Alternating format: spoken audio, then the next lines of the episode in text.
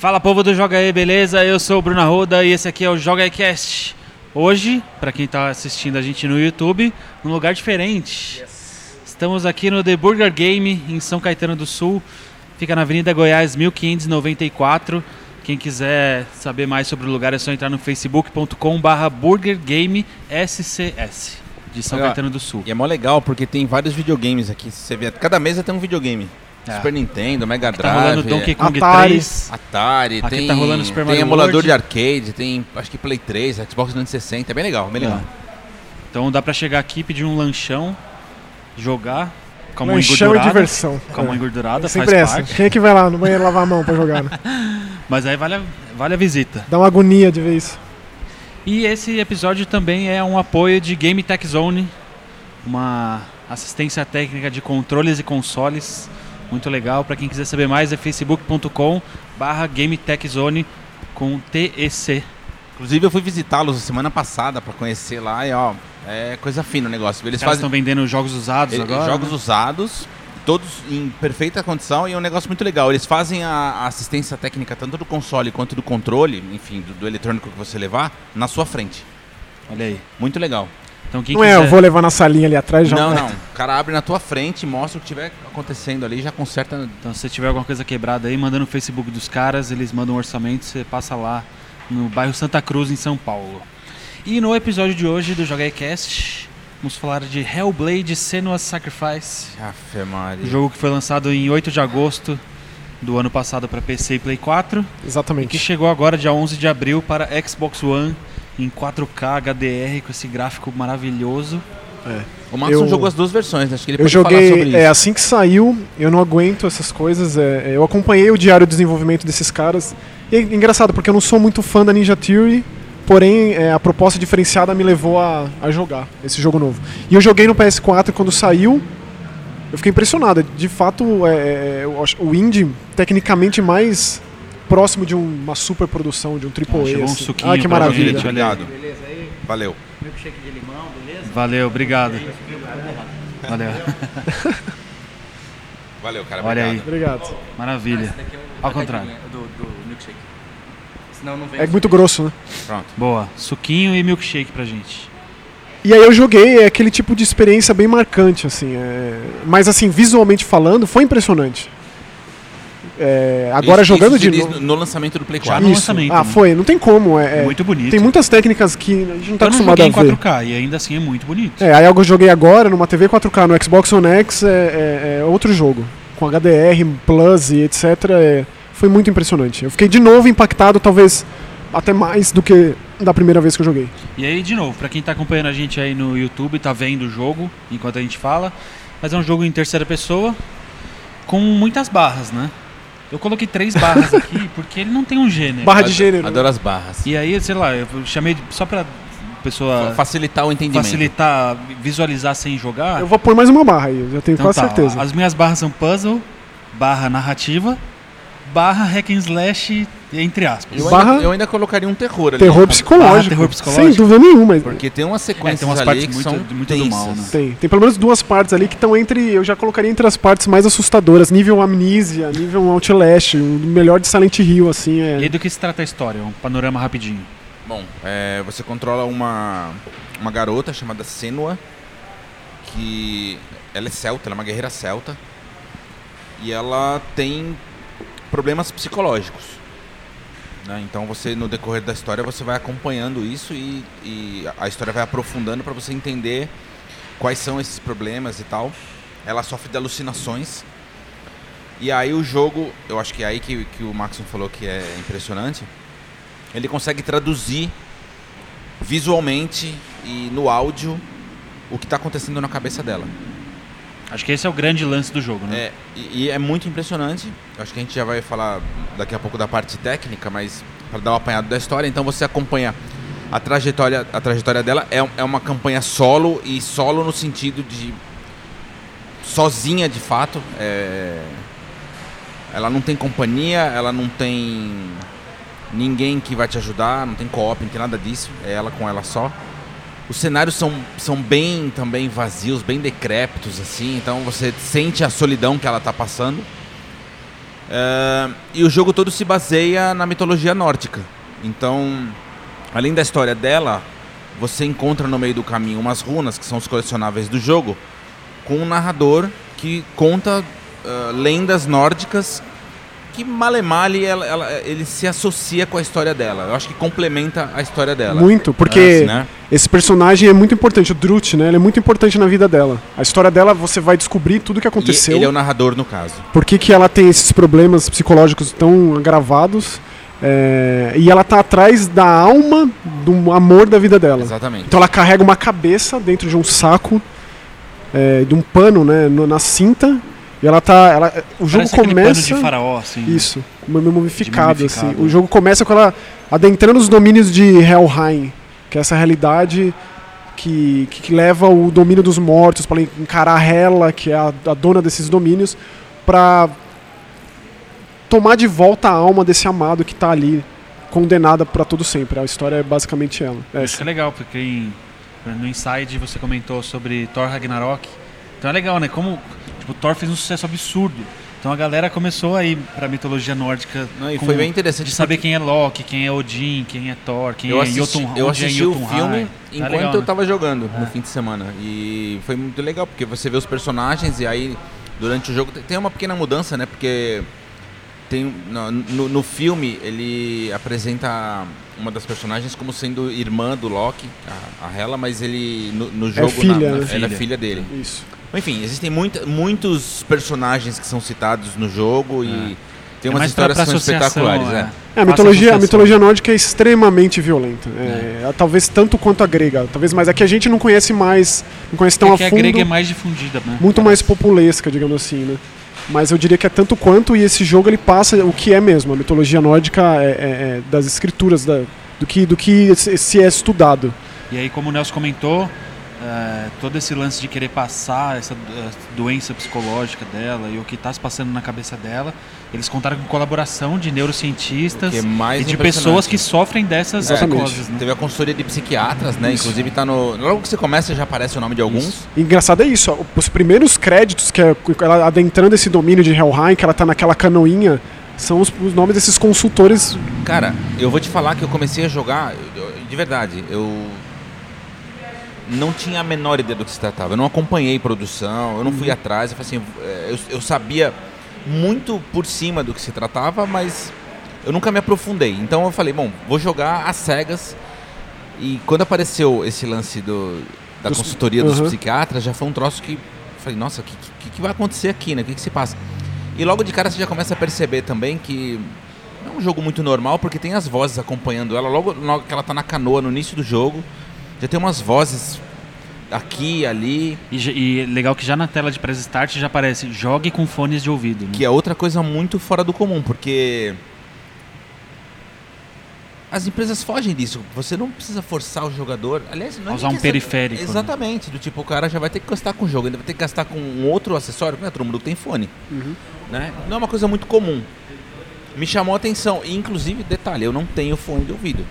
Né? Eu jogo no home.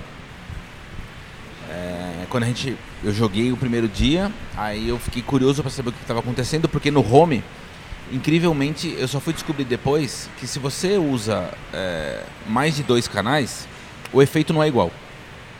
Porque ele não é pra si, não é- não é um Exatamente. jogo 5.1. né? Aí no estúdio, quando a gente chegou lá, eu falei assim, deixa eu testar isso aqui com fone. E aí realmente a experiência é outra. Eu fui É. setar o home pra, pra estéreo, porque tem que jogar em estéreo mesmo pra você entender Uhum. o que tá acontecendo. Agora explica por quê. É, É. te- tecnicamente falando, é um, é um microfone. Na- na- Nada mais é do que um microfone e um estilo de captação de áudio, né? Então é um microfone específico, chama binaural, Isso.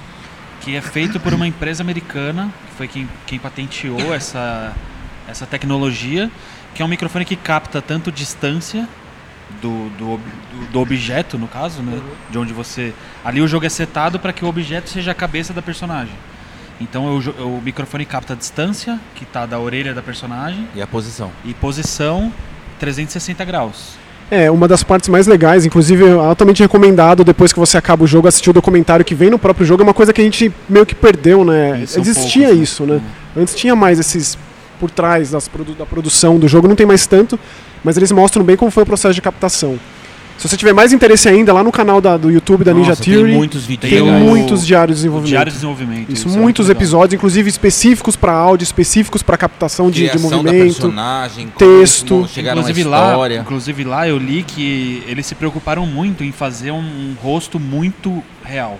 E É. é, E é muito é real. impressionante. Então eles focaram muito na captura de movimento da, da personagem, justamente por isso, que é pra passar essa sensação. E eles fizeram uma coisa que é bem pouco comum, que é a, capta- a captação do movimento e a captação do áudio ao mesmo tempo. Isso. Não tem uma dublagem depois.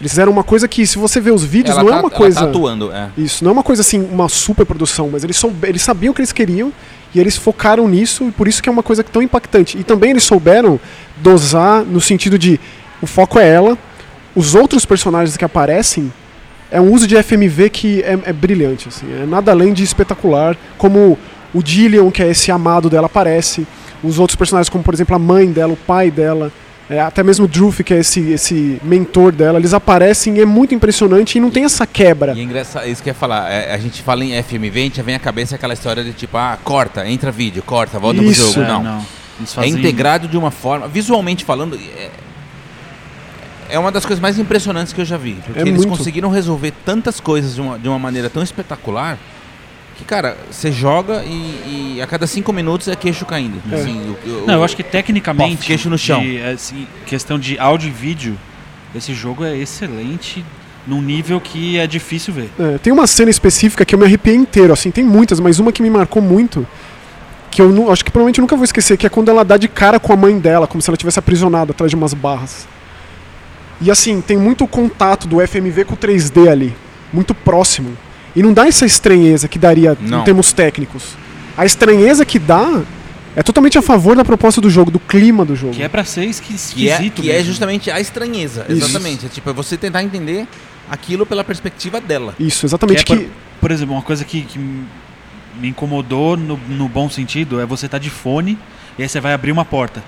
Aí uma voz fala, vai, abre logo. A outra fala, não abre, sai daí. Aí você, Então, mas na aí, hora, aí, o seu- dedo já... aí eu, eu- eu- chega num ponto que é o que mais me pegou, na verdade. Até come- comentei com, com o Maxon sobre isso. E aí eu acho que, que, que entra quem estiver ouvindo, quem estiver assistindo, que meu, ou já passou ou passa por algum, algum problema psicológico, tem uma doença mental em tratamento, depressão, síndrome do pânico, coisas do, do gênero. Como eles conseguiram traduzir essa sensação que, que o paciente tem no jogo. Então isso que você acabou de falar é muito real. Porque assim, o cara, uma pessoa que tem depressão, é, uma pessoa que tem síndrome do pânico, por exemplo, inclusive, um dos, um dos especialistas é especialista em, em vozes. cara, Um dos sintomas é ouvir é, essas é vozes. que, é que no caso dela, ela ainda é muito grave a psicopatia dela. Uhum. Ela, ela tem É, é ao- alucinação, é extremo, é né? Isso, extrema, isso. mas dentro de- dessa gama inteira de, de- de doenças mentais, quer dizer, tem o- obviamente o, o- o sintoma mais leve e até o, extremo dela. Mas essa situação de a pessoa se cobrar, sabe, de você é, e, e não é a cobrança natural que todo mundo tem de autocrítica, não. É, é autocrítica num nível do tipo, exatamente, não vá. Aí e, vá, e, aí não vá. e você falar, mas eu tenho que ir. E ao mesmo tempo, não, não, não, não posso, não consigo. E você fica naquela luta interna. Isso. Isso, é- isso é traduzido nas, nas vozes, até mesmo na câmera. Eu né? nunca vi isso Não, num jogo. E isso causa. Sério. Por exemplo, eu, eu tava jogando e eu tô jogando no home theater. Eu, eu não. Eu testei no fone, mas eu não gosto. É particular. Me, me dá dor de cabeça e tal. Então eu tô jogando no home. E aí mais alto, porque eu, eu acho a- não só o ambiente de voz, mas eu acho a qualidade de voz É, é muito impressionante. É extrema. muito nítido a voz. Cristalino. E vai daquilo, né? Do sussurro bem próximo, como Isso, se estivesse do teu lado, até uma. Que dá uma voz grave. suprema. É. Tem, tem um personagem que tem uma voz muito grave. Com É a escuridão, né? Essa maldição que, Então que é- assola é a vida dela. E aí essas vozes incomodam mesmo quem tá só assistindo, que é o caso da Ana. A Ana ficou assistindo do meu lado ou mesmo longe. Ela tava no quarto, tinha hora que ela vinha, olhava a TV, tipo, pra ver o que tá acontecendo, voltava. Porque é um jogo esquisito nesse sentido. E bo- é bom que se diga que essas vozes, elas permanecem com você o tempo inteiro Isso, do jogo. é. Não é assim, ah, aconteceu no início, vai acontecer daqui duas horas. Não. Faz parte da personalidade da personagem. Exatamente. E simula na, na câmera, em terceira pessoa, que é uma câmera muito próxima. E essas é é como se fosse uma coisa flutuante ao redor dela, como se essas vozes fossem essa câmera que te acompanha. Sim, Você se eu sente como a se fosse. Eu, eu senti durante o jogo inteiro que a câmera era um personagem. Era uma dessas vozes. É. E aí Independente quando de que personagem seja, é um personagem. você percebe Até que porque tem uma coisa que eu percebi, eu achei muito curioso, que ela, quando você para, ela começa a ficar olhando pro lado, assim. Ela nunca olha diretamente E pra aí você. quando, quando você começa a girar a câmera, ela olha pro outro lado. mas isso é porque sempre que ela gira, ela olha. quando ela olha diretamente pra câmera é muito específico os momentos e é de arrepiar a Exatamente, alma. Exatamente. Porque as cutscenes elas são rodadas de uma forma completamente não convencional também. Todas as cutscenes do jogo são meio que num take só. E é sempre co- como que se rodando, uma câmera girando ao redor dessa personagem. E ela, eventualmente, ela, ela prende em a, você, é. Exatamente. E ela é como se fosse você jogador, Concordo. como É se fosse uma dessas vozes e é de arrepiar. assim. E aí, outra, outra, outra questão que também me chamou muita atenção, a gente até conversou disso no Inside, brevemente, né? É, Normalmente jogo de, jogo de tiro ou jogos de, de primeira pessoa costumam usar aquela. Não chega a ser uma grande angular, mas é uma lente um pouco mais aberta para facilitar a visão do jogador. Né? Você, se você. Você abre o campo, né? Exatamente, você consegue enxergar um pouco além do que o seu olho enxergaria naturalmente. Nesse caso, além deles usarem a grande angular, e para quem não sabe, a grande angular, quanto mais próximo, mais ela distorce. De propósito. De propósito. E em fotografia você faz isso quando você quer causar estranheza, né? Você quer distorcer o ambiente, você quer distorcer alguém. No jogo eles usam a grande angular colada na cara dela o tempo inteiro. Tanto e que ela- dá um Tanto mal-estar. que até parece que ela é meio vesga, às vezes. Exatamente. Né? É justamente pela É câmera, não pela... aquilo. É. E assim, eu acho que até nesse aspecto os caras foram é, surreais. Então é por isso que a gente escolha. diz, e a gente, você já falou, e é uma coisa que tem que ser dita mesmo, que o jeito que esse jogo aborda doença mental nunca foi feito antes. Doença mental é uma questão em muitos jogos. Recentemente eu joguei um que é um dos jogos da minha vida, assim, que aborda suicídio e questões muito complicadas de doença mental, que chama The Cat Lady. Tem, tem jogos, o próprio Silent Hill aborda isso, no- especialmente no Silent Hill 2, umas questões que são às vezes mais metafóricas, como esse jogo é, só que não é, é- é tão tecnicamente próprio- aplicado. é né? próprio, o próprio Celeste, que a gente fez um episódio aqui, ele aborda essas questões, mas hum, metaforicamente. É, que É esse- bonito também, É que esse- mas esse é a impressionante. produção o teve, teve o cuidado e acho que a preocupação de tentar traduzir da maneira mais fiel possível tudo aquilo que os pacientes relataram. Então, por exemplo, do, do documentário tem um, tem um detalhe lá que me chamou muita atenção, que é uma, uma pessoa que fala que é, eventualmente a visão dela se distorce de tal forma que é como se fosse uma fotografia quebrada em muitas partes. E aí instantaneamente a produção mostra aquilo que ela falou em imagem no jogo. aplicado no jogo. Você fala, cara, é. É. muito, é muito cuidadoso, é muito minucioso o cuidado que eles tiveram. Os puzzles de perspectiva, que são a grande maioria do jogo, que é você olhar da- daqui ou dali, né, mudar o seu ponto de vista para você achar uma runa no cenário, então você montar um cenário que não existe e passa a existir, é, é basicamente isso aí. É você traduzir algo que é basicamente impossível de traduzir. Como uma pessoa dessas, ela vai fazer você entender o que ela sente, sendo que você não sente o que ela sente. Exatamente. E esse jogo tenta traduzir isso numa e- mecânica. E, isso é muito difícil, porque quando é uma, uma doença do tipo, sei lá, o cara pegou uma gripe, o nariz está escorrendo, a garganta está ardendo. É fácil de você traduzir isso, mas quando o negócio está dentro da cabeça da pessoa, Cada um tem a sua. por mais que você tente explicar, é muito difícil. Muito. E aí nesse documentário ele diz isso, o, o Tamei Antoniades, né, que é o diretor do jogo, um dos criadores da Ninja Theory e tal, ele fala que é, quando ele começou essa pesquisa, eles entraram de cabeça nessa proposta, ele viu rapidamente o quanto que ele era leigo no assunto. E de forma geral, a gente é tão instruído e ci- cientificamente falando, mas mais uma parte mais é, fisiológica mesmo, né? O cérebro é tão, é tão, é tão indecifrável quanto as profundezas do oceano, Não, e não digamos. só, a assim. gente ainda hoje, em pleno 2018, cara, existe muito preconceito com doenças mentais. É, é assim, é estigmatizado. E eu acho que o jogo, nessa proposta, eu acho maravilhoso. Aquilo, aquilo me tocou de um jeito por conta disso. Do tipo, eles estão tratando de um assunto que ainda é muito tabu. delicado, é um tabu É. e que vai abranger muitas pessoas. E possivelmente pessoas que têm problemas, não sabem que têm problemas. e que- Vão se identificar de alguma e- forma. E não vão atrás de ajuda justamente por conta do tabu. Ah, eu não vou no psiquiatra porque psiquiatra é- é- trata louco. Quando na verdade a pessoa está sofrendo. É. E o jogo apresenta isso de uma forma tão maravilhosa, cara. Que, olha, de verdade, nossa, eu chorei igual um maluco no final, né? Parecia É, um. o final é espetacular, é inesquecível. É, aquela, Eu derreti. Aquela música que toca nos créditos, aquele VMV Nation. eh, Cara, assim, é, um- é é um grupo, né? É uma dupla. Foi o Maxon que me apresentou, diga de passagem. É uma dupla que eu já era fã, eles fazem um som, é synth pop que chama, né? Se quiser dar da definição de gênero, mas um EBM, synth pop, que é um gênero que eu gosto, tenho alto interesse, eu já gostava daquela dessa dupla. E aí quando começou a tocar aquilo, porque a trilha sonora do jogo é condizente com é o século né, VIII, também, ela- com a Escandinávia e esse lance dos celtas e tal. Sempre. Créditos vem uma música extremamente atual, com instrumento. E aí, com aquela assim, letra. ele, ele veio me mandar, né, no, pelo telefone. E eu não tinha a menor ideia que era uma banda. Eu achava que fosse feita para o jogo. O Porque a letra é tão condizente, A letra né? é do jogo, cara. É especial mesmo. Bom, tem uma, duas sugestões rápidas para quem quiser testar esse tipo de áudio que a gente falou, se, mas não, não comprou o jogo ainda ou tá sem o dinheiro para comprar. Vai no YouTube e tem dois vídeos que eu vou recomendar. Um é se você procurar por ASMR, a sigla mesmo, que é de Autonomous Sensory Meridian Response, Nunca tinha ouvido falar disso aí na minha vida. você vai cair em muitos vídeos que tem no YouTube Brasil, em português, de pessoas que fazem vídeos sensoriais, que eles chamam. Então são. Geralmente são coisas bobas. Então, tipo, é, por exemplo, o canal da Haru, que é famoso entre, entre quem gosta de videogame, anime, essas coisas, tem vídeo dela, tipo, abrindo o pacote de salgadinho, abrindo o zíper do, do estojo, fazendo coisas do dia a dia. Esse é um unboxing legal. Isso, com esse áudio. É muito bizarro. E aí tem vídeos mais bizarros ainda, que é pra relaxamento e tal. Mas é legal pra testar esse áudio binaural. Ah, e é bom que você diga o seguinte: você precisa de um fone estéreo. Só isso. Isso, só isso. Não é um fone especial, caríssimo, não. Qualquer fone O estéreo. máximo de isolamento de ruído externo que o fone proporcionar melhora Exatamente. a ambientação. E tem um vídeo do The Verge, site americano, que fez um passeio em Nova York. Eu vou colocar o link na descrição do vídeo do YouTube. Ele fez um passeio em Nova York usando esse, esse microfone. Testando ele, né? Isso. Mostrando como Então ele vai funciona. andando e falando, ó, tá vendo aquela buzina? Então provavelmente você ouviu e na distância que eu tô ouvindo aqui.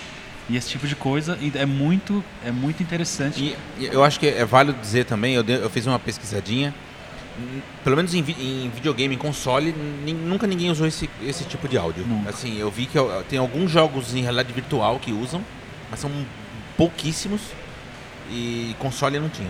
Ó, e, e é uma coisa legal pra falar. Além desse aspecto psicológico, é, que dá essa, esse, esse fardo que você carrega, você, jogador, sente um pouco por conta de todos esses quesitos técnicos do que a personagem passa.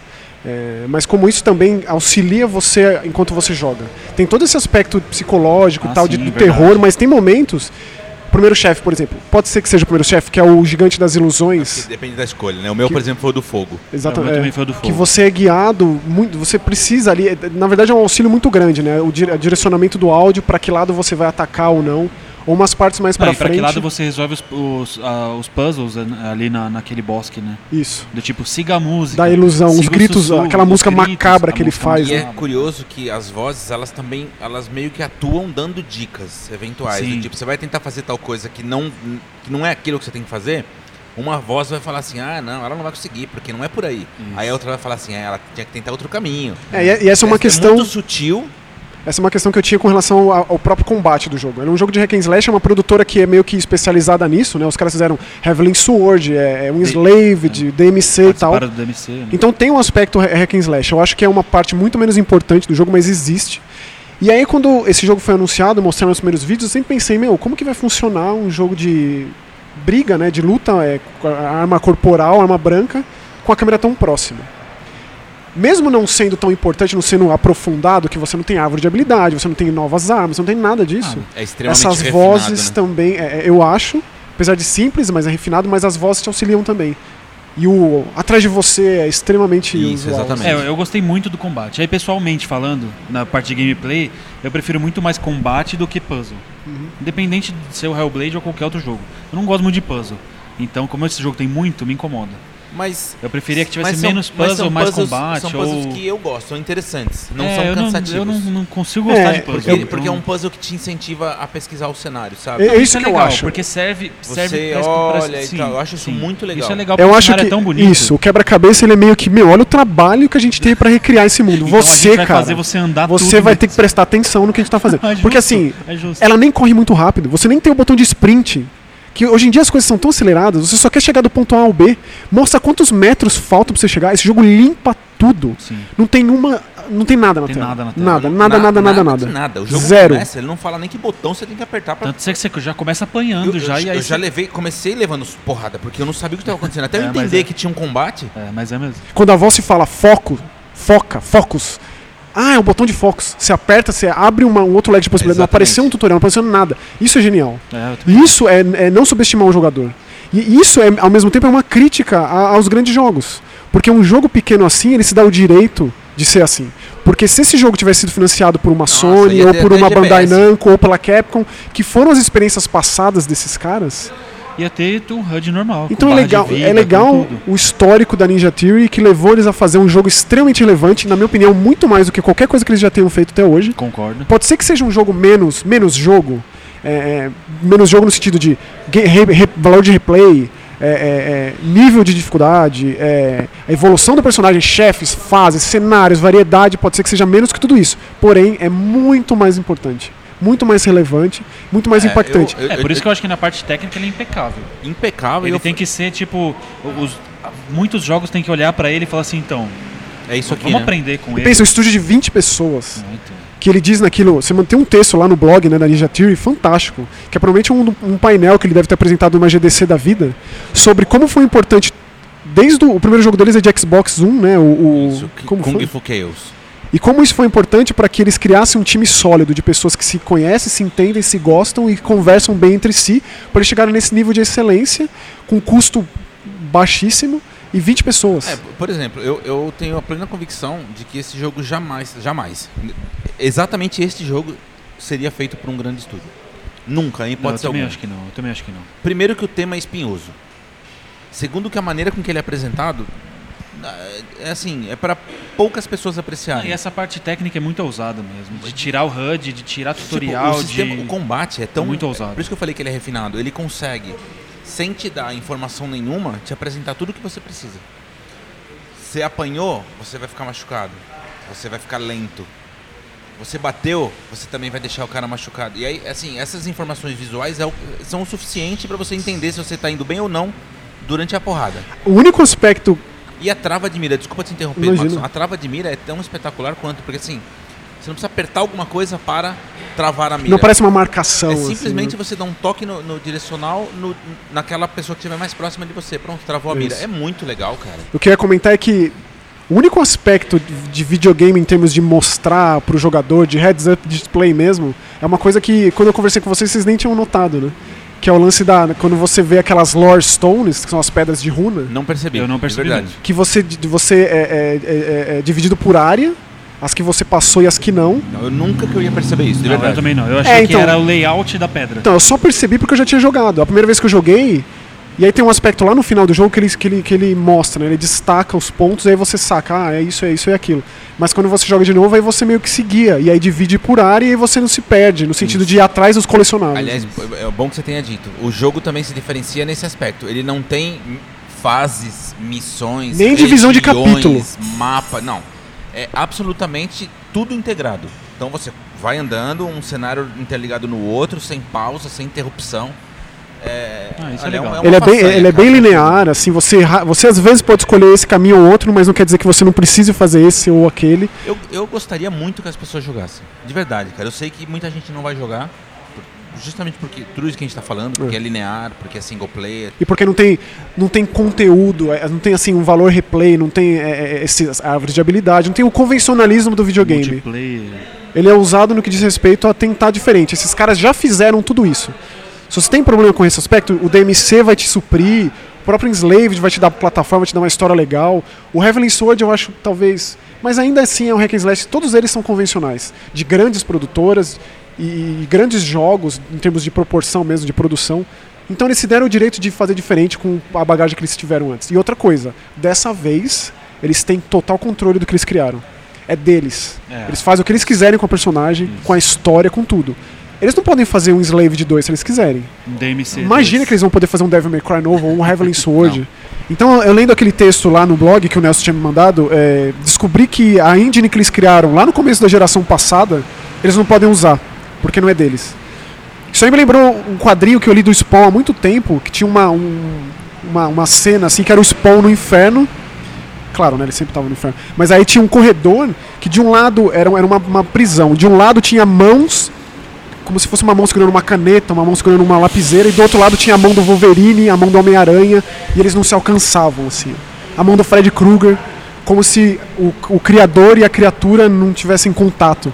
Eu lembro quando o Wes Craven ele lutou na justiça com a New Line anos e anos pra tirar o direito do Fred Krueger deles, porque eles estavam estragando o personagem dele, fazendo um filme atrás do outro, e ele perdeu. Então esse jogo é, é- a história do, do Hellblade é meio que isso. Agora temos total controle, até o final do jogo conversa com essa ideia, cara. Naquela conversa que ela tem é que de arrepiar, tipo, sei lá se vai ter um Hellblade 2, mas agora é nosso, a gente faz o que a gente quiser, a criação é nossa. Bom, pra finalizar, eu queria falar sobre o The Game Awards de 2017. Ah, você vai chegar nisso. Tá O. Hellblade foi indicado a cinco categorias, ganhou três. Certamente a menina deve ter ganho, né? É, ganhou de melhor performance, que é da Melina I... Como que era? Jurgenson. ela fala. Jürgens. Isso. Jürgens. Eu acho que tá errado ainda assim. Eu acho que é, Melina Jurgens. Mas- Mas, mas mas, no- Melanie Jürgens, documentário o nome dela. que né? não é atriz. Nunca Não, não fez é atriz, nada de nunca. atriz. Editora ela é de editora vídeo. de vídeo da Ninja Não, o Theory. que é pior, o nome dela, ela é alemã. Eu assisti o documentário que fala especificamente Então deve dela. ser Ela, ela falando sobre. Jürgens ela mesmo. nasceu na Alemanha. Então, deve A ser deve ser Jürgen, Jürgens. um nome bizarro. Ela ganhou de melhor atriz do ano, né, melhor aí não performance dá, do mas assim, ano. não dá pra falar o suficiente o quanto o fato dessa pessoa nunca ter atuado fazendo um Não, negócio e- Não, desse. é surreal, é Não, surreal. pera, Aí, vamos- aí tem que jogar mesmo pra ver, porque é Vamos, surreal. vamos abrir um parênteses sobre isso. Ela não ia participar do jogo. Ela não ia participar de nada. Ela é editora de vídeo da, da produtora. Então Sim. ela estava acompanhando Ela tava editando os diários as de produção. exatamente. E aí, numa necessidade, ela, ela serviu de modelo, digamos assim, para algumas coisas que eles estavam fazendo na pré-produção. Não tem Porque- tu, vai tu mesmo, né? É, Tipo, provavelmente era pra marcar Não, cenário. O diretor olhou e falou assim: não tem, não tem mais casting. Não quero mais casting, é você que vai fazer. Porque ela simplesmente caiu como uma luva na Isso é personagem. demais, né? é, é demais. E ela tipo de destrói. história- Ela destrói. Esse tipo de história eu amo. O cara conseguir tirar dela todo esse. É Cara, muita tem um- dor, muito É isso sofrimento. que Imagina falar, o tem um- descarrego Tem que ela... algumas sequências de, de, de desespero, de pânico, que ela tá gritando pra câmera.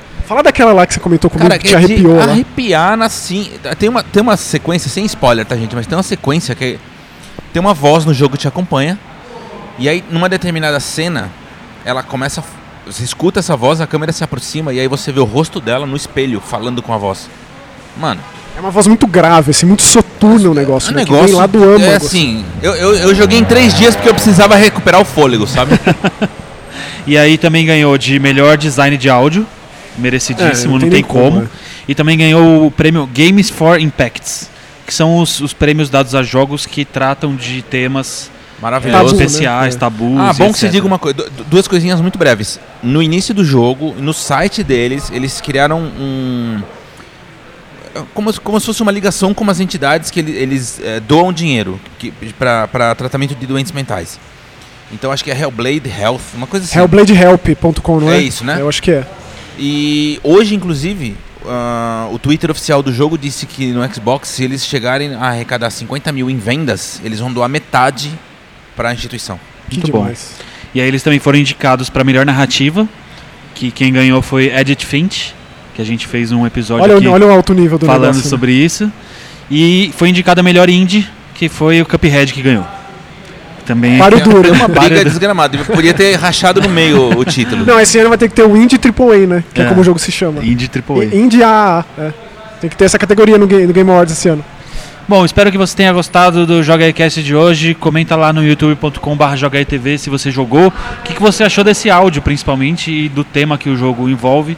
Se você estiver ouvindo a gente no iTunes, dá cinco estrelinhas, deixe seu comentário, manda sugestão de tema. E um último, último, último lembrete. O jogo tá já em português, tá? Então, se você for jogar, jogar áudio em inglês naturalmente, mas ele tem todas as legendas em português. Isso aí. A gente fica por aqui. Vamos comer um lanchinho agora. Yeah, valeu. tchau. Tchau.